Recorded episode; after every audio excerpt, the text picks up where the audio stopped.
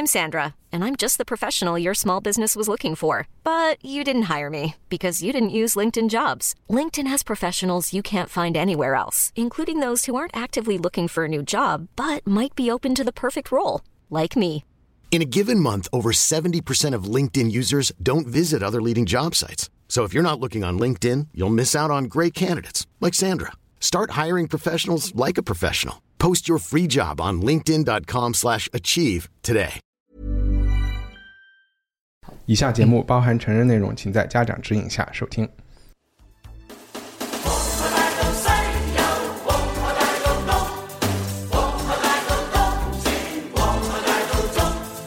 欢迎收听文化土豆，我是一颗糯米。独立单元电视剧《黑镜》早已从重口味的小众文化现象，成为当下地球人对科技转型社会这一命题的恐惧与思考的集中展示。第五季《黑镜》一共三集，虽然不多，但是大咖云集。我们等了几个礼拜，相信许多听众已经看完。本期节目就一起来聊一聊。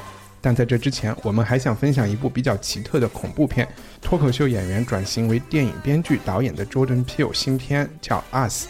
萨特说过：“Hell is other people。”但是在 Jordan Peele 心里，地狱可能是我们自己。这部电影引起我们的注意，除了 Jordan Peele 一七年的处女作《逃脱：绝命镇》（Get Out） 一出现就拿到了奥斯卡最佳原创剧本奖之外，还因为《Us》里有两位特别耀眼的女明星，Lupita Nyong'o 和 Elizabeth Moss。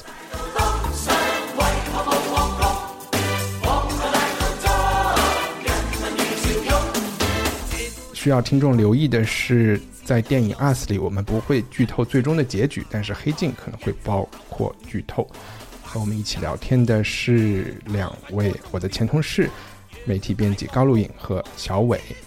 Hello，大家好。Hello，呃，小伟好久没有参加我们的录音，对是因为在带娃是吗？对，专心带娃。带娃是是不是就不能看电视电影了？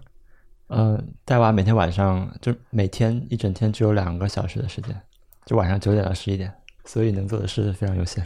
但是你是不是最近还还出版了一本什么翻译了一本小说是吗？去年翻译的到现在都没有动静，我不知道是卡在哪一环。啊，你能讲一下是哪一本书吗？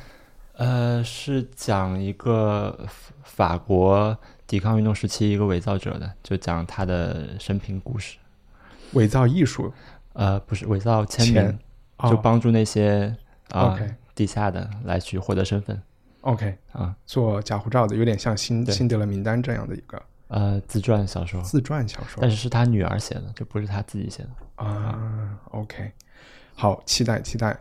呃，那我们先从电影《Us》啊，然后 Jordan Peele 他以前是搞脱口秀的，然后比较出名的是《逃脱绝命镇》，所以我想先问一下，就是一个喜剧演员为什么跑来就是搞恐怖片啊？因为他拍的两部片子都是有恐怖片色彩的，然后这又给他的片子带来什么样的特点和特色？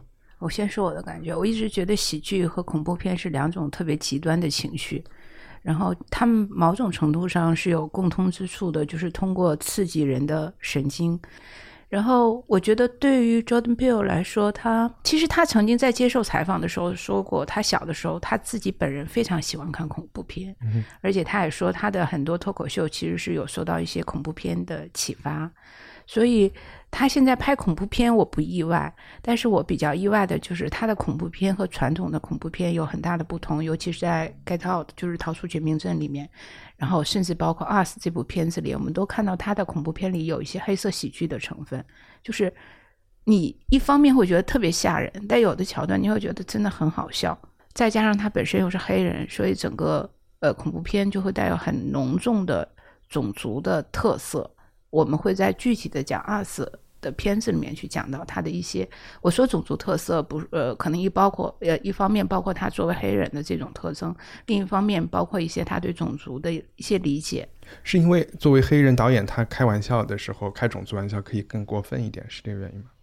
我觉得是，然后我我自己还有一个比较是比较好的体会，就是我觉得不太一样的，就是我觉得他会把黑人拍得很漂亮，OK，就即便是恐怖片，我也会觉得还拍的蛮好看的。嗯啊，那小伟，你对导演的感受，然后讲完以后，你也可以给大家介绍一下，呃，《Us》这部电影讲的是什么？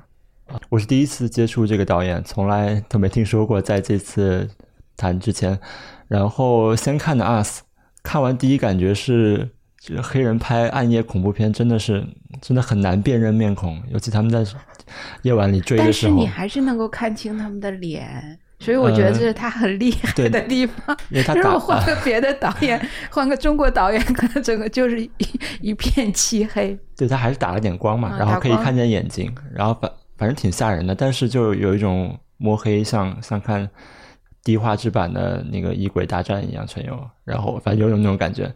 然后看《Us》里面的音乐，让我想到了《宫壳》，就有种那种傀儡师那种音乐。就是比较有特点的，让人印象挺深的。然后我看完《Us》之后，就看了《Get Out》，《Get Out》真的吓到我了，真的是我我看的时候就觉得挺害怕的，因为因为那些演员，他可能更多的那些惊悚的元素是那种奇异的表情，然后特别大的面部特写，让人感觉非常的不适。然后还有一些心理控制的那种，还有换脑袋什么的，所以我就觉得还挺吓人的。《Us》这个这部片子讲的就是。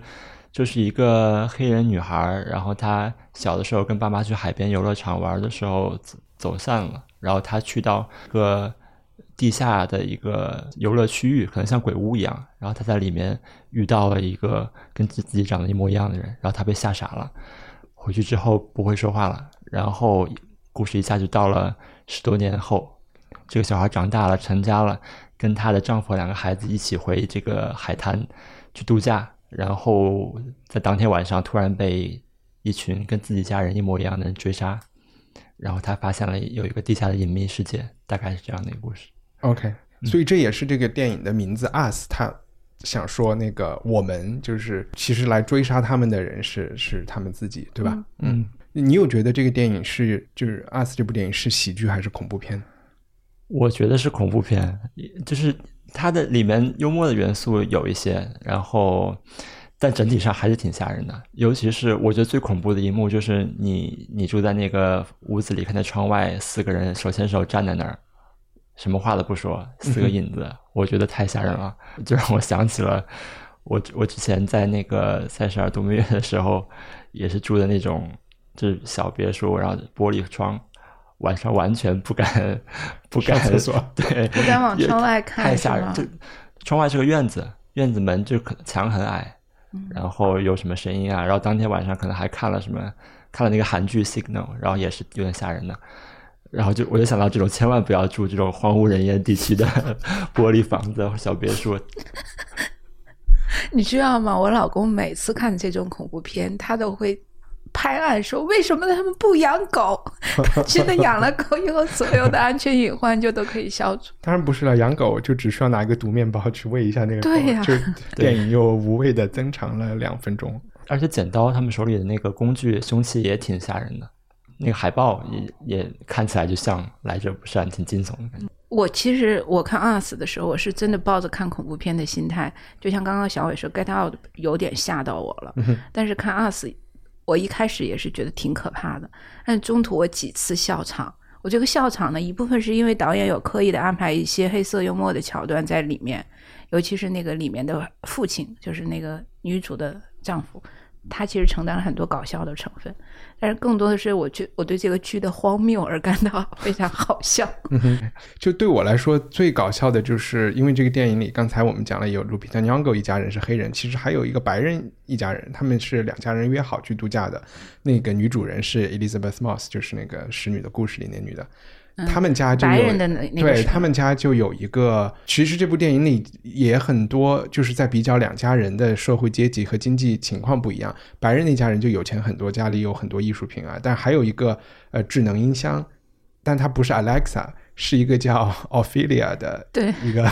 然后就是在他们被追杀的时候，这个智能音箱还扮演了很多角色，然后他们要报警啊什么的，以及最后 Elizabeth Moss 倒在地上流血的时候还在。要去关掉音乐，就是因为我用很多智能音箱嘛，然后所有智能音箱桥段我都觉得特别搞笑，而且包括他叫就是 Ophelia 不是哈姆雷特老婆嘛，就是一个有一点不知道自己在干嘛的一个人，我觉得是一个特别准确的。哦，我想到我觉得搞笑的地步了，就是在这个镜像家庭里面，镜像的那个家庭里的女孩女儿，她是一个跑步跑得非常快的人。原因是因为被镜像的这个家庭的大女儿是原来是练过长跑的，所以因为他们是对应的嘛。在这个大女儿逃跑的时候，我想象那个镜像人应该是非常快速的能追上她，因为她体能极度充沛。但结果他们俩就真的跑了好久好久好久都没有追上，然后就在一辆车那儿停下了。然后那个女孩就开始往车底下看，发现没有那个人。然后你知道看惯了恐怖片的人就一定知道他在车上面对吗？还在那儿找找找一下啊！我就当时就猜他一定是在上面，而且我就在想，他跳到上面那没有声音吗？好吧，那你讲的都是 bug，不是好笑的地方。你不觉得就是因为有 bug 才好笑吗？啊，OK，所以你但是当时是你极力推荐我们去看的，然后现在你把这个电影描述的是一个挺烂的片子。就是我觉得这个片子特别奇妙，首先是因为它口碑非常好。尤其是在烂番茄上面的口碑很好，然后它在推出的时候，啊，它票房也非常好，然后反响也很大。我是抱着真的这个心态，再加上 Jordan Hill 他之前的那个《逃出绝命镇》是让我觉得很惊艳的。我抱着这些心态来看的时候，结果我看到的是一个让我觉得有点迷茫和迷惑的电影。所以你本来不是那么喜欢这部电影，是吧？现在。不太喜欢。我是因为上周你跟我说这部电影特别好看，我才去看的。我是觉得好玩，这个电影很奇，很就是反差很大。OK，嗯，好吧。那小伟有反面的意见吗？我觉得好像也没有，只有我喜欢这个电影。因为我觉得还行，因为因为他好像试图去讲一些特别深奥的东西，然后他把它埋在底下，然后他也说过剧里的就电影里的所有东西都是有意为之的，所以他似乎是埋了很多东西在里面。对。就是在所有的评论里面，大家对它的解读空间都非常大，就是有很多重解读。但是我又觉得每一种解读都有点牵强，所以我想听听你是怎么理解这个电影的，它要表达的是什么？我觉得我们聊得太乱了，我梳理一下，这部电影讲的不是有两家人在度假，然后地下的人冒起来，然后要杀掉他们，取而代之。然后后来发展到中间偏后，你会发现其实整个美国的地下的人都出来了。要被杀的不仅是他们，是所有的人。这个是大概这个故事情节。我是觉得《逃出绝命镇》，你会觉得这个导演他拍恐怖片是一种所谓的有思想的恐怖片，因为你其实。他他讲的是一个洗脑的过程，对吧？而且那个主题你很好理解。表面上看起来是自由平等的这种开放的白人家庭，其实隐藏着一个很深的秘密。他们在抓黑人来，然后给他们做手术洗脑，然后让把他们变成奴隶。然后其中有一个黑人，他要逃逃离这个现场，你就会觉得啊，那不仅是在美国，它放在很多地方，它都可以是有寓意的。哦，我还想说一下，《逃出绝命镇》还是一个严格意义上，除了思想上稍微复杂一点，挺像一个传统的恐怖片的，就是个类型片。但这部片子就让我想起有一部美剧叫《Scream Queen》，然后它就是一个我很小的时候有一个有一个系列片叫《Scream》，你怎么是学校里面的？惊声尖叫，惊声尖叫一个系列，然后有一二三四五，拍了好多好多，都是拿刀砍人的嘛，就万圣节拿刀砍人的一个东西。这部电影就是把这个类型以及小鬼当家这种这种喜剧这两个类型给结合起来了，它就变成了一个比较飞的恐怖片。然后它没有那么严谨，就像你说有很多 bug，但是它的那个 bug，它也许导演是在玩这个类型里面出现的 bug，就这个 bug 已经变成了类型了，就是。它就是一个自我意识比较强的一个电影，它就是挺像，哎，挺像喜剧演员、comedian 脱口秀的人。他知道自己在讲笑话，然后他也知道自己，我我用自我意识这个词，大家明白什么意思吗？嗯，就是这个电影知道自己在搞什么，他也知道自己在出 bug，他也知道自己在什么。我觉得这个还是蛮特别的。我刚才讲那个 Scream Queen 也是这种在拍一个类型片，然后就是大胆的犯类型片的错误，然后大家会因此而感到。好笑，所以你觉得他所有的让我觉得是 bug 的地方，都是他故意而为之的，他也是成为喜剧元素的一部分。但这不是他主要的喜剧元素，主要的喜剧元素还是埋在里面的梗，就比如说那个智能音箱这一类东西，以及那个爸爸的人物，他特别像一个 Homer Simpson 这么一个蠢人。导演看出他在逐渐的放飞自我的一个过程，嗯哼，然后在所有的这些里面，我又觉得他他还是有艺术追求的，起码海报拍的很美吧。然后你用 Lupita Nyong'o 这样的演员，就还是很有范儿的那种感觉。以及刚才小伟提到音乐，我觉得他的一些剧情的细节也是做的很很用心。有一个例子就是他和 Elizabeth Moss 最早碰到的时候，在海滩上，Elizabeth Moss 跟 Young 说：“哎呀，我去整形，我去稍微整了一点点。”你有记得有这一幕吗？有。然后 Moss 的地下人出来以后，看到他以后，就对着镜子拿拿刀在自己的脸上划了一刀。对我当时开始就是不理解。他为什么要去做这个动作？他不是应该把他们杀了取而代之吗？后来我就反应过来了，就是他发现他的那个对应的那个人比他瘦一点，对，就是脸已经变了，然后他也要他也要去划一下。你看，他又是一个喜剧元素，然后又是一个恐怖元素，然后又是一个你要去想一想的，然后它其实是一个和前面有照应的一个元素。所以从这个角度讲，我觉得这部片子还挺有趣的。就是我。不是特别能理解的，就是《Get Out》，我觉得它主题非常明确，就它讲的是呃种族歧视的另外一个更深一层的一个一个部分，就是不是单纯的就是是黑人我就歧视你，然后他可能再往下深了一步。但是这部片子的利益，我真的不知道导演要表达的是什么，他貌似插入了非常多的信号。然后让观众感觉他似乎是想说些什么，但是我又觉得不仅仅是说地下地下的那些人的反抗这么简单，那他表达到底是什么呢？你你刚刚也讲到讲到白人家庭比较有钱，黑人家庭没有那么有钱，但是黑人家庭的战斗力又比白人家庭强很多，然后地下世界人的反抗，然后地下世界又跟地上世界的人是镜像，最后他们所有的人又站在一起手拉手，就是。又模仿之前的美国那个那个手拉手运动的那那个桥段，我不知道这个导演到底要表达的是什么。我觉得他空间留的挺多的吧，所以可以解答解读的角度也挺多的。然后，而剧里他也说了，你你们是谁？我们是 U.S.，我们是 Americans。对这部分又又让人觉得导演又觉得美国人的本身的这种分裂，所以我不知道他到底要干干什么。呃，我觉得你刚才讲的好多细节里面有一些是无关的，嗯，比如说手拉手啊这些，这些是就没有那么强关系。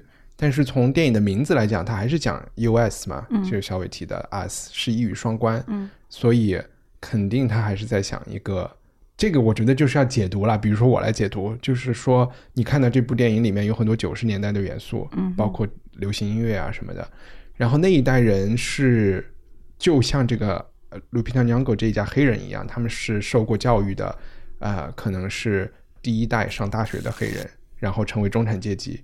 我觉得他们这一代还是有一点像，就是美国贫富分化最大的一个时代，然后造造就了像伊丽伊丽莎白·莫斯那家人一样的完全没有零战斗力，连门都不锁的，就是他们的那个安全感和自己的社会地位是就是如此之放心。然后，然后黑人这边也有很多去讲他们想学。就是效仿有钱人的生活方式啊，就很便宜的买一条小船呐，这些，我觉得他有一点那个意思。但是你说他最后具体是不是想说所有的这些就是财富的增长和这些最后都是有一些代价的？就是你总这个社会总是在剥削另一些低端人口。嗯，我觉得很生硬的说可以朝这个方向拉，是应该有这一层意义。但我觉得表现的不是说白人家庭跟黑人家庭的对比。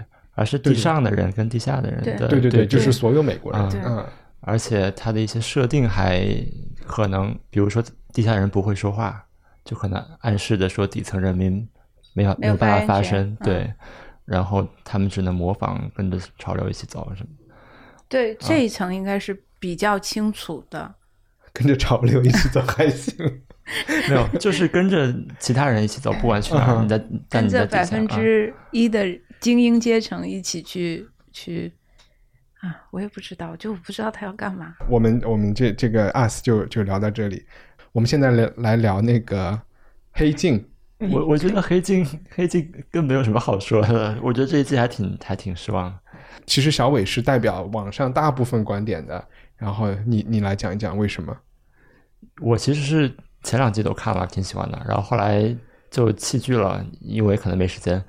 就重新看起来，觉得完全就根本就不是黑镜，除了第一季可能有点感觉之外，那你怎么定义什么是黑镜？然后它这就是它离现实还是有点距离的。然后它的那个设定是你有一些陌生感的，但是在第五季后面两集里，完全就是现实的故事，就跟现实一模一样，而且他讨论的主题也很就是很过时，因为被讨论太多了，也一点都不犀利，拍的也很拖沓。虽然只有一个小时，但我看起来我看观感像看一个一个半小时的东西一样，停下来特特别多次。就但真真实的那种期待不是这样的，你是被吸进去，然后觉得很震撼，然后思考那种。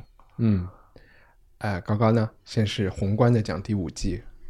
呃，就像刚刚小伟说的，第五季其实是不是一个未来未来世界的发生的事情？我觉得它更像现在当下发生的事情，甚至里面很多使用的高科技的东西，我们也绝对不会陌生。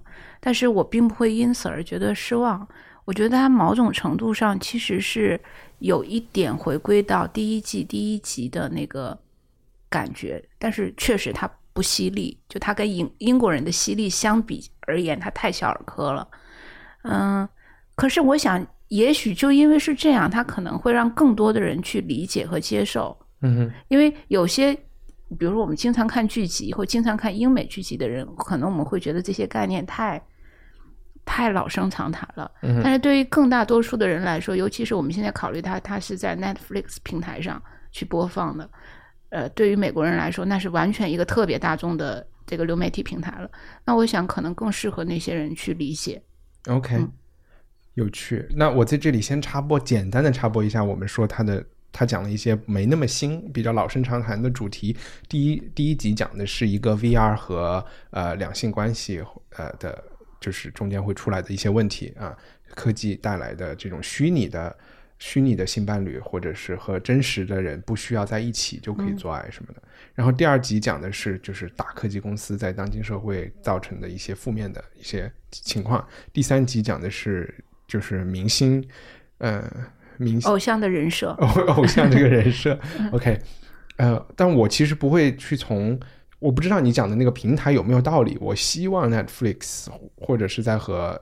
和和这个黑镜的这个人叫什么查理·布鲁克合作的时候，他不会那么去考虑考虑美国观众。我更多的是从一个制作人的，就是写这个本子的人查理·布鲁克的角度，我会觉得他已经做了四季，对吧？还加那个电影，呃，《Bandersnatch》，他已经挖空心思的要去想一些特别离奇的一些事情，然后在这条路径上要给人新鲜感和让人觉得哇，确实这个科技好好恐怖。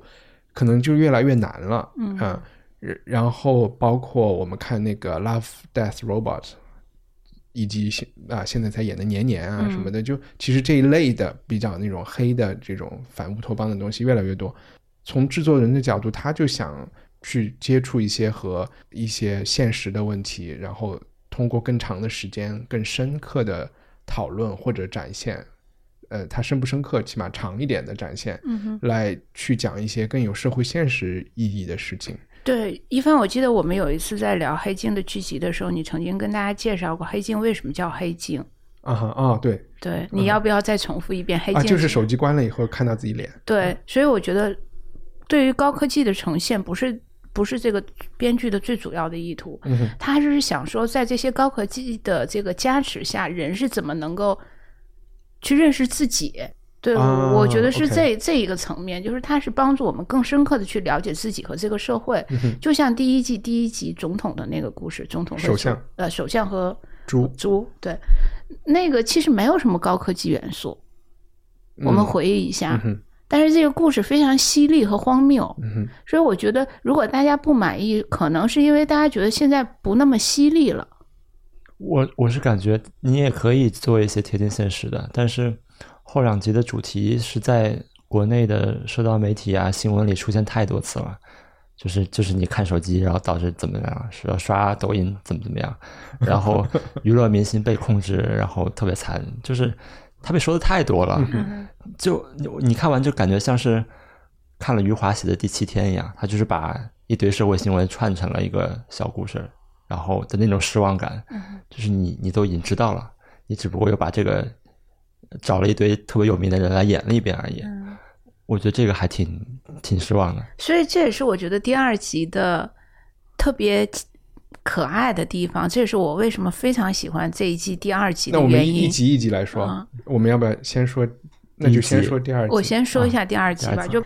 第二集讲的故事非常简单，就是一个中年男子因为一次呃，他刷社交媒体的，哎，我不知道该怎么讲，你来讲，你来讲。第二集的大亮点是男演员，男主角，男主角是这个 Andrew Scott，是在《夏洛克》里演演 Moriarty 大反派的那个人。然后他呢，就是一个因为自己开车的时候刷脸书，然后造成了车祸，女朋友死了。没有怪自己，而是去，而是去怪脸书。他觉得他也很自责。对，这个脸书在这个电影里叫 Smithereen，是一家公司，然后差不多的，跟微信也都差不多。然后他就说是你们的产品设计造成了我的网瘾啊那么强，所以在开车的时候有一个弹窗出来，我都要去看。然后呢，他就绑架了一个这个公司的人，然后要挟说，如果我不能跟你们的领导，就是比如说是小扎。打电话我就把他杀了，九牛二虎之力，最后反正他就演到最后，他就实现了一个这个车祸屌丝和这个脸书的 CEO 的这么一个电话，在这个电话里，你就他其实就是把他的这个抱怨说了一遍，他就说我今天是准备自杀的，因为我没有办法面对我自己，但是我想跟你说，是你的产品造成了这个现实，呃，在。因为这个 Moria Andrew Scott 演的非常好，所以在看这部剧的时候，看这一集的时候，你还是很同情他的。但是我的这个复述，我在复述的过程中，我就会觉得他的抱怨很可笑，就是他凭什么去怪那个人？但这里面还有一个细节，就是说这个脸书的创始人在这部在这一集里面，他自己也是一个受害者，电话里也跟这个。绑匪交心说：“其实我早就控制不了这家公司了啊！他已经，反正资本主义已经把这个东西已经给控制了，然后已经在用他的逻辑在。我已经坐上了一个用户增长的高速列车，我是没有办法让它停下来的 这种感觉。对对对对对，其实其实就是就是一个这这么一个故事。然后呃，刚刚你继续说你为什么特别喜欢？呃，我觉得如果。这么去讲这个梗概的话，就觉得真的就像小伟讲的太平庸了，太无聊了，老生常谈。但是它里面有非常多的细节，让我几次在看的过程中就觉得拍的太他妈好了。就比如说他一开始绑架的时候，他那大段的抱怨，对那个黑人小哥的抱怨，他绑错了，他以为是高管，其实是实习生。对。然后再比如说，呃，他一开始他已经把那个那个软件卸掉了，最后他又安上去了，因为他想跟那个老板对话。然后他发现所有的人都在上面直播他的这家这次绑架事件，然后同时某种程度上也决定了这次事件的走向。然后再比如说，呃，到后来他这个是他最后自杀啊，他最后被那个狙击手狙了，然后所有的人只是看了一下结果，然后又去。就去网上去刷其他的东西了，就是这是一个多么平常的一件事情。我为什么会非常喜欢这个剧？我不会觉得它特别平庸，因为我觉得它就是当下，也是所有我们对这一季的反应的一个表现。就是因为我们看了太多那些匪夷所思的事情，我们每天在社交媒体上不断的去追求更新的刺激，然后就像吸毒一样，你每次都去寻找更嗨的体验。这是社交媒体带来的吗？这是社交媒体带来的，但是这里面也有我们自己的原因，嗯，这就是这部剧它想表达的东西，所以我觉得它要远远比我们讲故事梗概的这个部分更深刻。OK，这么说的话，确实是，但我觉得可能是当你在细想的时候，你你会想到这些，或者就是我会觉得很悲哀。我看完这这个片子以后，我就觉得非常悲哀。就比如说，可能咱们都不是真正他描述的那个用户。比如说，我敢说，我们三个人的手机里都是没有抖音的，对吧？没有，没有。对，就是我刚才讲，资本主义已经把所有的东西都变成产品了。你的注意力，然后你的时间，然后你就在那刷刷刷，然后你其实就是在帮他卖广告，对吧？我觉得这一集为什么特别重要，就是马上要美国大选了，然后所谓的这个 big tech 大的科技公司应不应该？像曾经的石油公司、钢铁公司一样，你就是在二十世纪初是被呃美国当时发明了一堆反垄断法，然后把他们给拆分了。那现在这是一个，我觉得在共和党和民主党两个党里都是有比较高共识的。然后，因为他们反正要找一个人来打嘛，然后打这些呃硅谷的人，就是本来就不鸟华盛顿，然后还。还怎么说？还都是一就是 billionaire，都是大有钱人，所以攻击他们是一个很容易的政治目的、政治目标。所以我觉得。关于这个大的科技公司如何呃作恶，然后如何应该被拆掉，会是未来两年我们会看到美国人喋喋不休的讨论的一件事情。对，这也是这部剧里有很多小的桥段去体现大科技公司的上帝性。就比如说，他们在这个事件中当中，大科技公司所掌握的主动权要远远超过警察。嗯，对他们比警察什么都更更先知道。对，所以我觉得在美国，除了就是说上一次选川普可能有。呃，Facebook 在里面起到了一定作用之外，就黑镜的这一集也会是一个大家脑子里留下的一个很强的印象。所以在当今后媒体再来讨论大科技公司的时候，我觉得你很难看了黑镜这一集的人不去想这件事情。然后，所以他给你造成的印象还挺重要的，就是对于美国的选民来说，如果他造成的印象是，比如说小伟刚才讲的，呃，这个也没啥，对吧？他可能确实没啥，但是。可能有的人看完以后就是觉得罪该万死啊，他们，那他们就完蛋了。当然，我我其实我并不认为高科技公司就是现在所有社会问题的原罪，我肯定不是这样的观点。我觉得可能还是我们要从自己的身上去找原因。嗯，就是我们是怎么利用科技的？呃，的确，某一些个呃社交媒体的产品会让我们有沉迷，但是就是把提醒都关了呗。对，就是有很多方法你可以逃脱的，你 get out。对我我的建议就是 逃脱绝命者。我的建议就是你把所有的提醒全部都关了。它其实里面我觉得真的设计非常巧妙。这个男人为什么非要在开车的时候去看那个手机？那个原因也很妙。是给他狗点点赞。他给别人的狗的照片点了个赞，他想知道别人对他这个赞有什么样的反应。就我真的 太他妈真实了。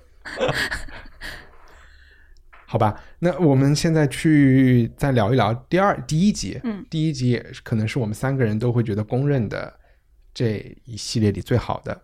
不，我觉得第二集更好。啊，你觉得第二集更好？OK，我和小伟觉得第一集可能是更好的，然后。小伟觉得是唯一好的，然后 Netflix 肯定觉得是最好的，才会放 放第一集，放第一集。然后这一集也是两个演员很有名，呃，就是复联里面的猎鹰是男男一，嗯，然后男二是也是一个奥克曼海王里面的那个大反派黑福分。OK，嗯，他讲的是一个一个虚拟世界里发现的一个 bromance 这个词有翻译吗？兄弟情谊吗？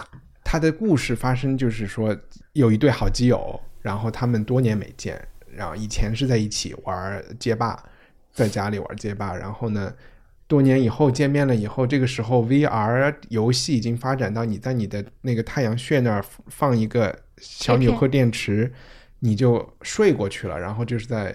你的精神在你的那个意识里面就进入了一个虚拟现实，然后他俩就在这个虚拟现实里就变成了一就两个虚拟人物，他也不完全是街霸，就是一个一个类似于街霸游戏的玩家，但是他的基友扮演的是一个女性角色，他扮演的是一个男性角色，对，而且是而且看起来是亚洲人的，嗯，然后他们在里面打着打着就开始搞上了，然后就。一发不可收拾，一发不可收拾，然后这就上瘾了，就每次都想搞。对他们就以后，他们就每天晚上在各自的家里面。我还想说，就是呃，就是海王里边的那个那个角色叫什么？黑福分。黑福分，嗯，他是一个还没有结婚的人，但是在生活中感觉也是个是个异性恋，在和不同的女孩帕托。然后呃，猎鹰在这个剧里是已经结婚了，然后也还没有小孩。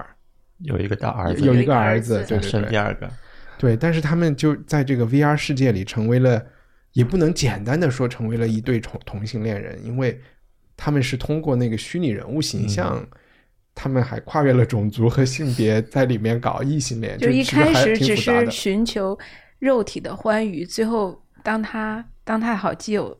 的那个虚拟人物对他说“我爱你”的时候，这种感情就变得非常微妙了。但是他们也没有，就是说他们在现实生活中还安排了一次见面，就是他们想知道他们在现实生活中有没有呃互相有没有吸引力。但他们他们想确定自己到底是不是 gay，然后俩人就吻了一下，没有感觉。反正我看这个我就觉得挺挺恐惧的，就是那种直男的恐惧。因为我觉得，难道直男跟跟变弯就是这么简单就可以跨越这个界限吗？然后我看他们俩搞在一起的时候，我每次看见他们打开游戏，我就想不要脸，不要脸。结果他们每次都 都搞在一起，就让我挺崩溃的。先说一下这个科技层面的事情，我就想简单的先说一下这个游戏。如果要说 bug 的话，它我觉得是不太可能的嘛。如果一个街霸游戏里程序员写了这些代码，可以让你在里面随便干什么，包括做爱，然后你还能够感受到这个愉悦，那我是认为这这这个游戏是肯定会被禁止的。然后它起码是个限制级的，家长不会让他们玩的，对吧？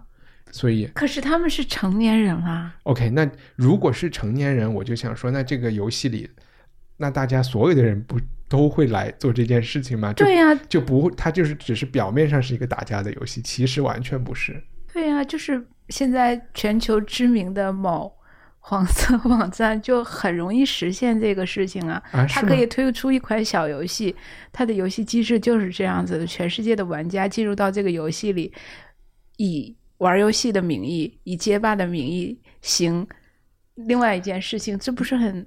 这个需要可穿戴设备吗？对啊，它需要可穿戴设备。对，但现在 VR 技术现在已经发展这么快了，这不是很容易就实现了吗？不过没懂，它距离它这个游戏的画面没有投到电那个屏幕上，对吧？对，是在脑子里的，直接进入大脑。然后我就想，当时那个小孩是不是看见他爸跟那个？没有，对，我一直也是在害怕这件事情。没有没有，那小孩不知道他爸爸在干嘛，他以为他爸爸睡觉了，他用脚踢了一下他。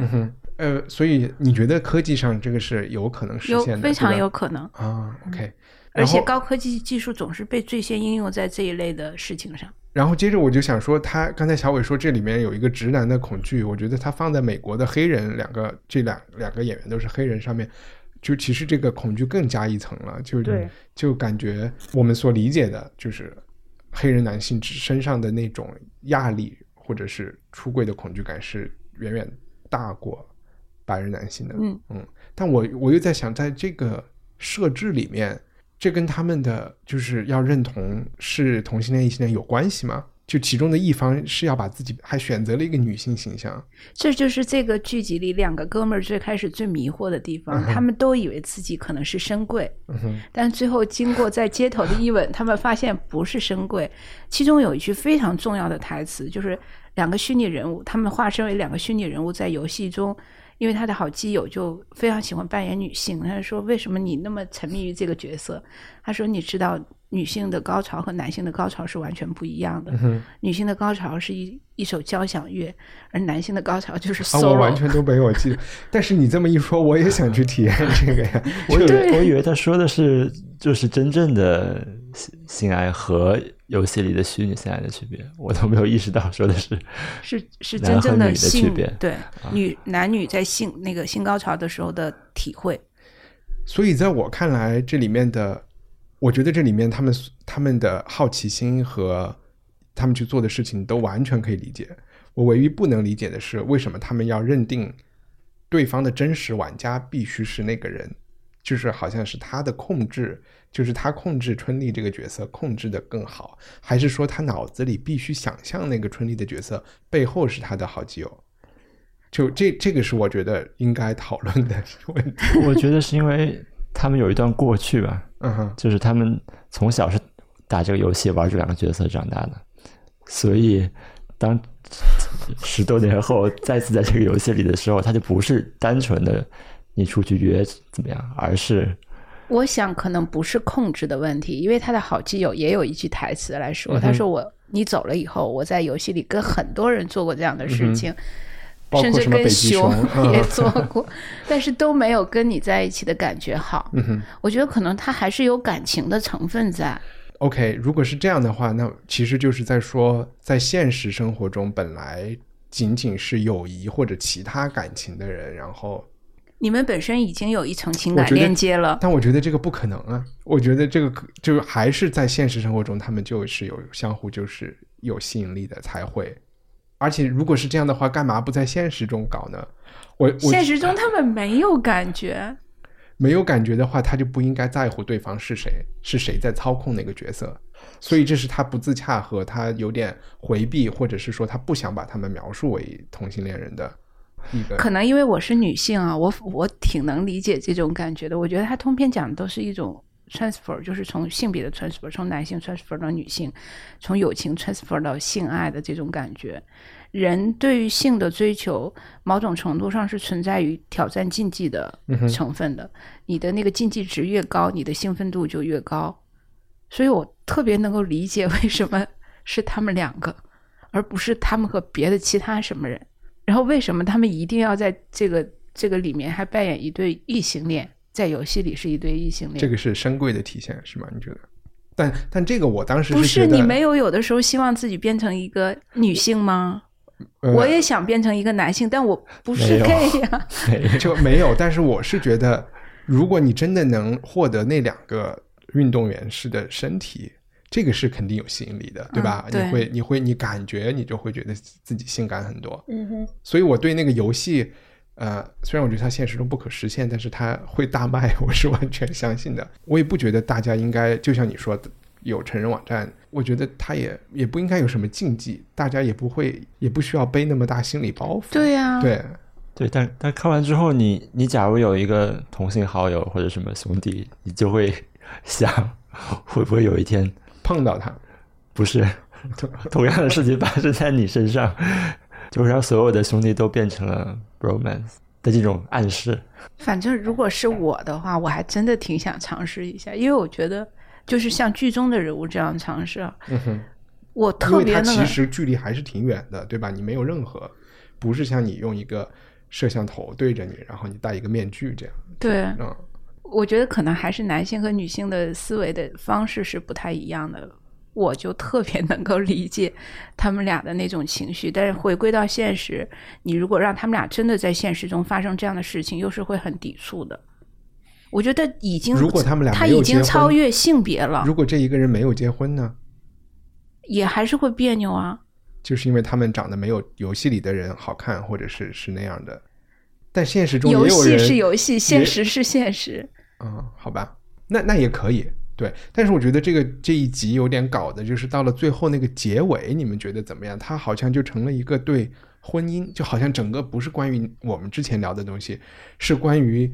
婚姻给这个人多大的枷锁？就是他的那个结尾，就是老婆，他跟老头交代了这件事情，然后不管是每周还是每个月，他们有一天，老婆会把这个虚拟设备给他，他会给这个老婆一个他们结婚戒指的盒子，老婆也会把戒指放进去，然后这天晚上他在家玩这个游戏，然后他兄弟这样，对他老婆在现实中去去外面。去约会，嗯哼。一下就把这两件事情画了等号，只是在不同的空间发生嘛，然后就成了一个关于他们的婚姻中要不要有一天放假的这个，就是宅男的末路，就是游戏宅男结了婚之后，最终就会沦落到这样，你陷入游戏。哎，我我想问，因为你们两个都玩游戏啊，我其实不太玩游戏，你们在游戏里面喜欢扮演异性吗？不喜欢。我觉得在街霸中。我我不太玩游戏，只是玩过，在街霸中我觉得是 OK 的。然后，呃，其他游戏玩的长的就是就是塞尔达传奇。我呢一直以为我扮演的那个 Link 是个女性，因为她的那个形象 实在难以分辨。后来我发现哦，他是个男的。那你为什么要选择他呢？你没得选，你都 OK。就是我刚刚开始玩的时候，我是白有小白嘛，我什么都不知道，因为我只知道塞尔达是公主嘛。我就以为我玩的那个人是塞尔达，然后她是公主，然后玩到后来我才知道，哦，他是公主的保镖男朋友叫 Link。因为我老公是做游戏的，他就跟我讲，在游戏世界里面，很多男玩家是扮演女性角色的。一方面是因为他在游戏里面会有很多好处，就其他的男玩家会给他礼物啊，送他装备；另一方面，就真的有一群人，他们非常沉溺于在虚拟世界里扮演一个跟自己现实社会中完全不同的样子，然后他也能把这个区分的很好。我觉得这可能是一种刺激，也有可能是人对自己一种探索。对啊，就是因为社会压力太大了嘛，然后就找一个小空间，可以不背负这个压力嘛。嗯，所以这个我就觉得很正常，也很我老公他自己有一次在游戏里也扮演一个女性，我说为什么你要扮演女性还穿个裙子？他说我又看不见，因为他是玩那个第一人称视角，他说我又不知道我自己穿裙子。然后就是他就是觉得扮演女性挺好的，或者他没有想那么多，就是不会把那个性别的那个东西带入进去。就像你说的，有的人是强烈带入往追求他，有的人是没有。不不不，有有一次啊，我我觉得这潜意识是一种很奇妙的事情。他有一次就是玩那个现在非常火的吃鸡游戏，他明明选的是一个男性角色，但他穿了一个超短裙。嗯哼。然后他就穿着超短裙在那一直打枪。我说：“为什么你穿个裙子？”他说：“我觉得好玩啊。”你不觉得一个男生穿一个裙子挺挺 挺帅的？我就觉得人的潜意识是非常有趣的。也许人本身应该是雌雄同体的，不应该是那么分的那么明确的。就是在英国，英国男人就很喜欢穿女人衣服啊。就是在开派对的时候，就有很多派对是。都不是你说的，就是某一类人的奇怪的派对，嗯，就是异装派对，不是都不算异装，就是比如说今天是公司要开一个什么，就是就是要穿奇装异服，嗯，那我跟你说，百分之八十的男性觉得最简单的事情，就是在胸里塞两个东西，然后戴一个胸罩，然后戴一个假发，然后涂上口红，就觉得这个是呃一个挺搞笑的事情，又怪异，然后又。又简单，嗯，然后就而且是所，然后如果是一群人在这样这样走，大家就知道他们是开派对的，就一点都不会什么想都不会想，就觉得是万圣节一样。嗯，他们没有去，也当然肯定有人自我分析了，就已经这件事已经正常到了，就没有人去，所以就能够理解嘛，这个剧就很好理解了嘛。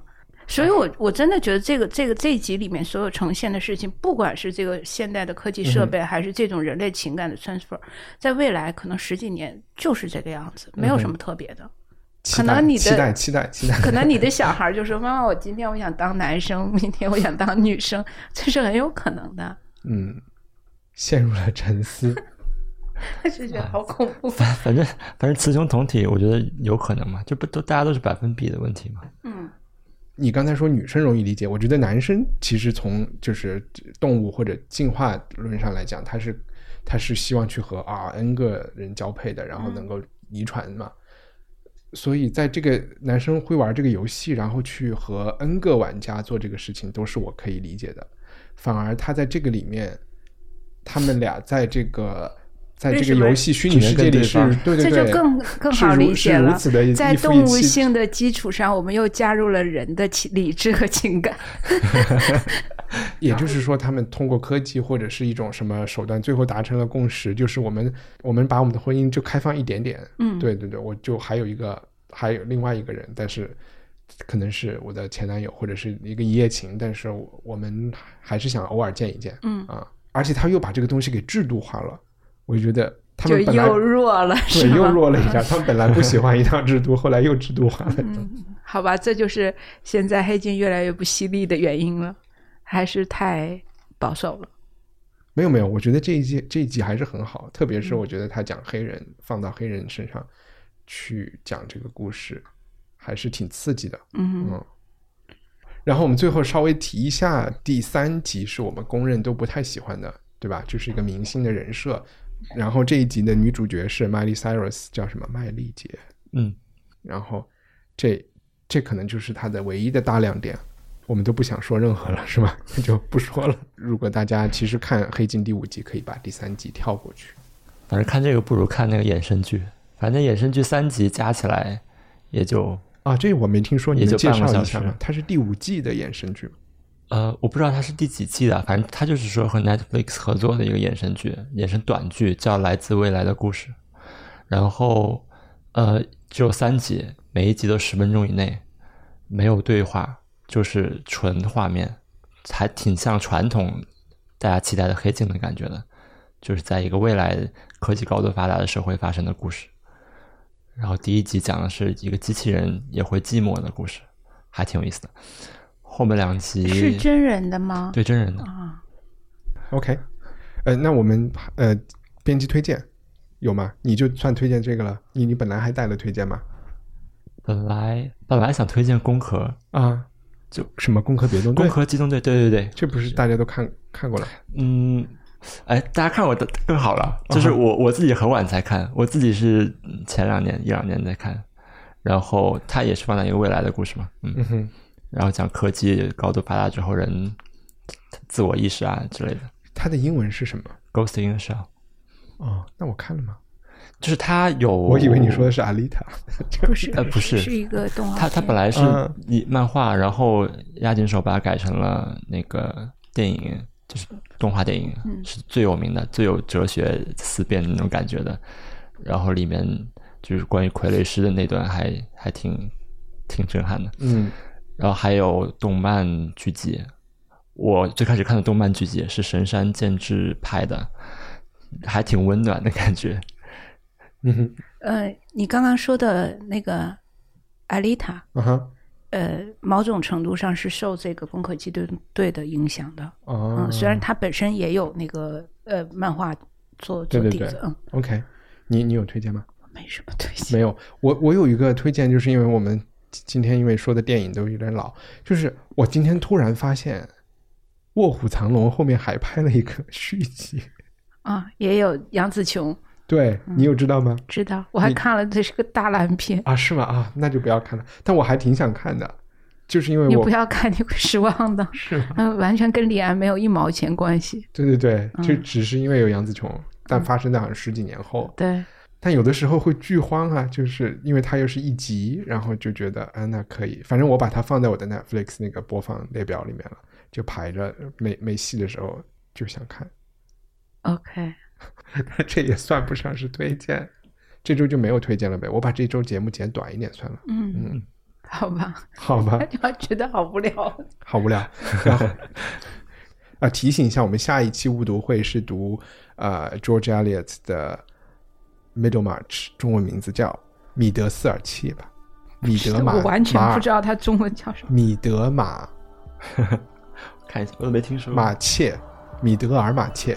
米德尔马对马切马契对，OK，重新说一遍，提醒一下，我们下一期误读会要读的书是呃 George Eliot 乔治艾略特写的《Middlemarch》米德尔马契，然后这是一本非常长的书，所以想跟读的呃同学们可以现在就开始了。嗯，好，谢谢大家，拜拜，谢谢，拜拜。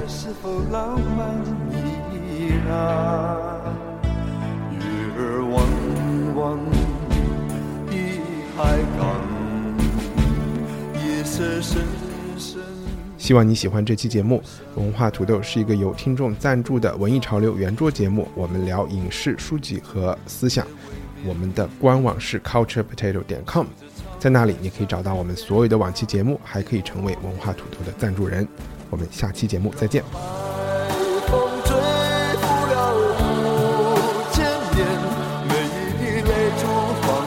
说出。